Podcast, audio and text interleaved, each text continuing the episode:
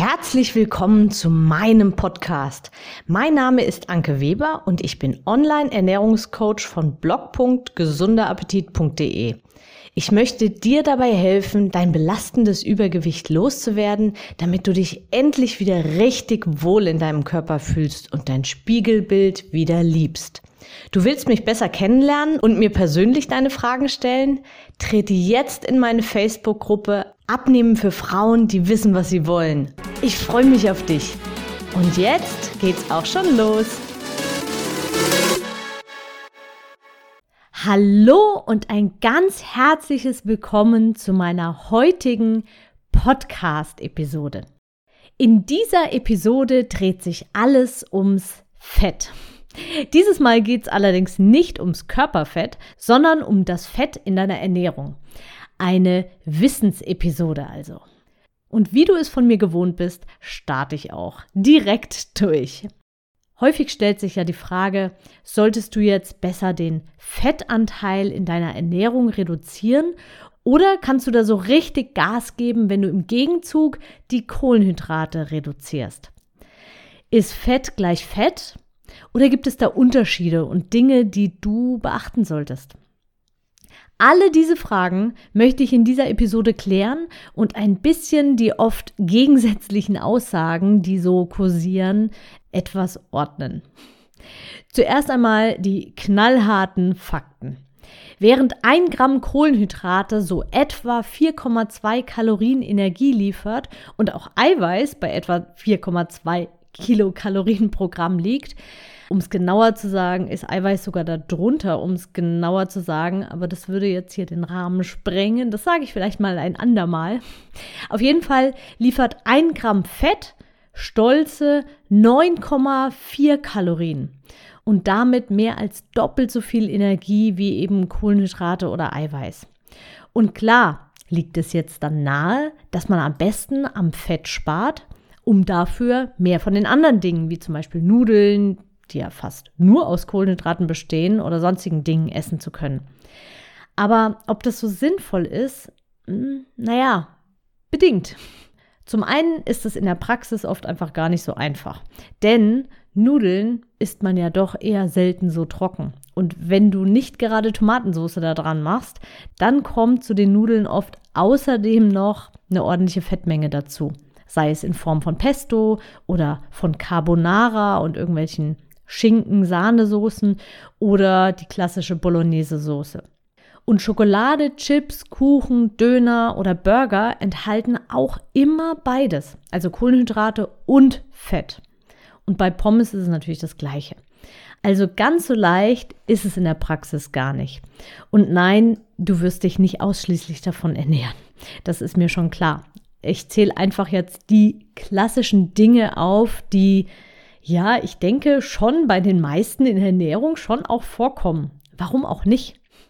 Aber jetzt mal angenommen, wenn du es jetzt doch schaffen solltest, deinen Fettanteil in der Ernährung drastisch zu reduzieren, weil du vielleicht gar nicht so auf Schokolade stehst und zum Beispiel liebend gerne Gummibärchen verdrückst und eben die Nudeln mit Tomatensauce isst und aufs Brötchen lieber Marmelade statt Käse oder Nutella packst, dann schauen wir jetzt mal genauer hin. Was ist eigentlich Fett? Fett enthält ja nicht nur Kalorien. Da steckt ja so viel mehr drin. Also ich lasse jetzt mal den chemischen Aufbau beiseite. Ich glaube, äh, das wäre jetzt an dieser Stelle doch etwas trocken. Aber so viel Fett gehört nämlich im Gegensatz zu den Kohlenhydraten zu den essentiellen Makronährstoffen. Was bedeutet, wir müssen Fett mit unserer Nahrung aufnehmen, weil unser Körper es nicht selbst herstellen kann. Äh, also klar kann der Körper Fett herstellen, aber eben nicht jedes, das er braucht. Es gibt bestimmte Fettsäuren, die müssen wir einfach essen. Fett ist also nicht gleich Fett. Körperfett kann unser Körper gefühlt aus allem zusammenbasteln. Aber wir brauchen eben bestimmte Fette auch noch für ganz andere, extrem wichtige Prozesse in unserem Körper. Und genau diese Fette sind eben essentiell. Wir müssen sie also mit unserer Nahrung aufnehmen.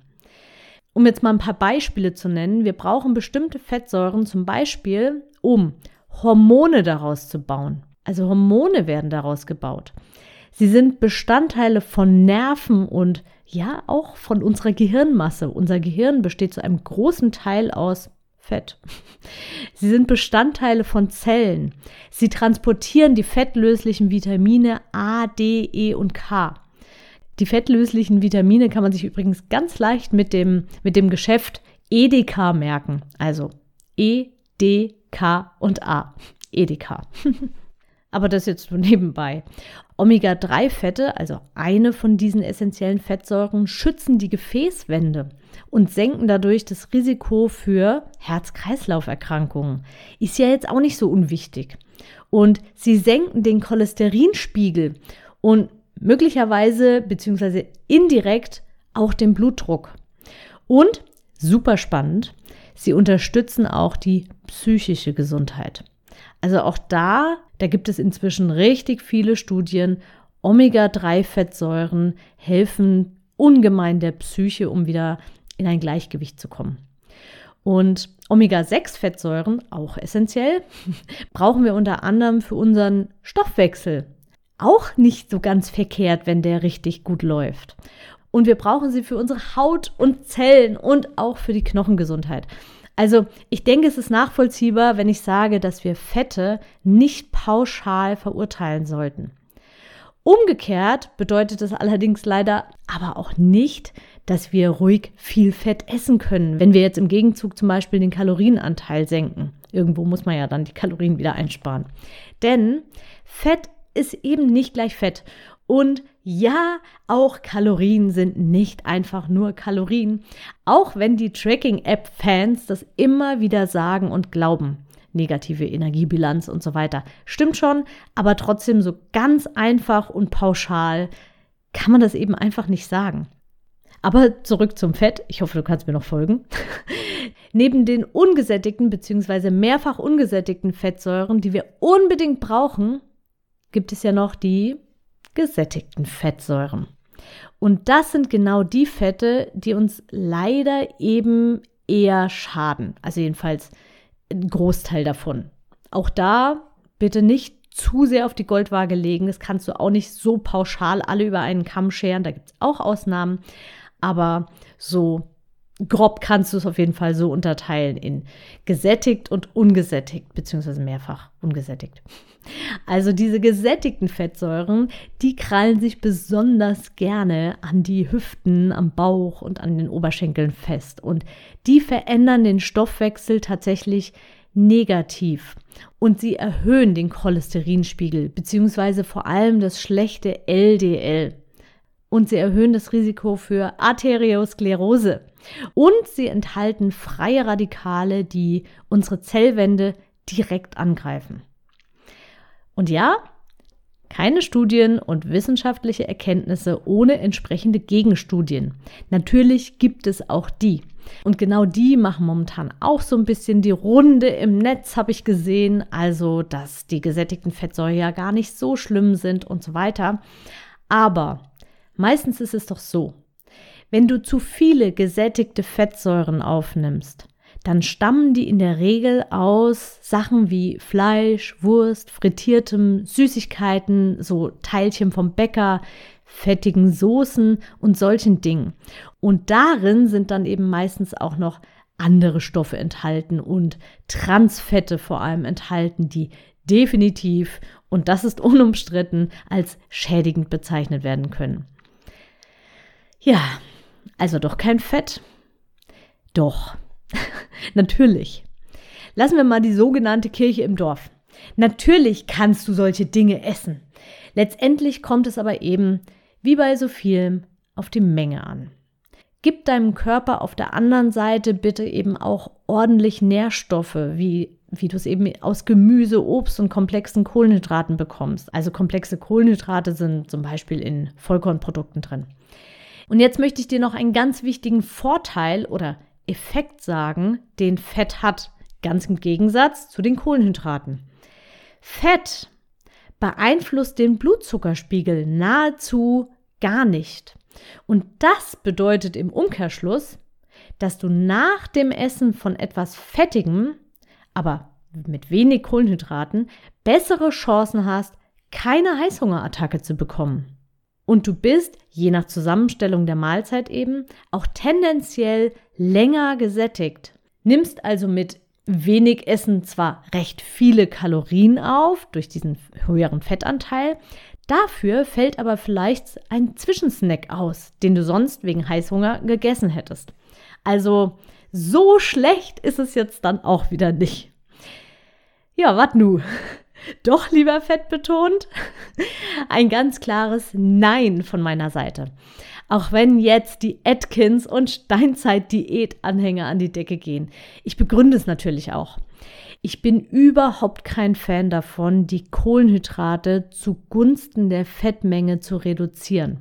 Weil, und das habe ich vorhin ja schon angedeutet, du nimmst durch diese Art von Umstellung ja nicht nur das Fett alleine auf. Oft erhöht sich dadurch der Anteil von stark industriell verarbeiteten Lebensmitteln, wie eben ja, Wurst, paniertes, frittiertes, gebratenes, gepökeltes und eben solche Dinge. Das wiederum bedeutet dann Antibiotika-Rückstände, Geschmacksverstärker, sonstige künstliche Zusatzstoffe und vor allem auch nicht zu unterschätzen bitte wenig Ballaststoffe, die aber für deinen Darm und für einen, und das wollen wir ja, für einen flotten Stoffwechsel dringend gebraucht werden. Hm. Also doch eher weniger Fett.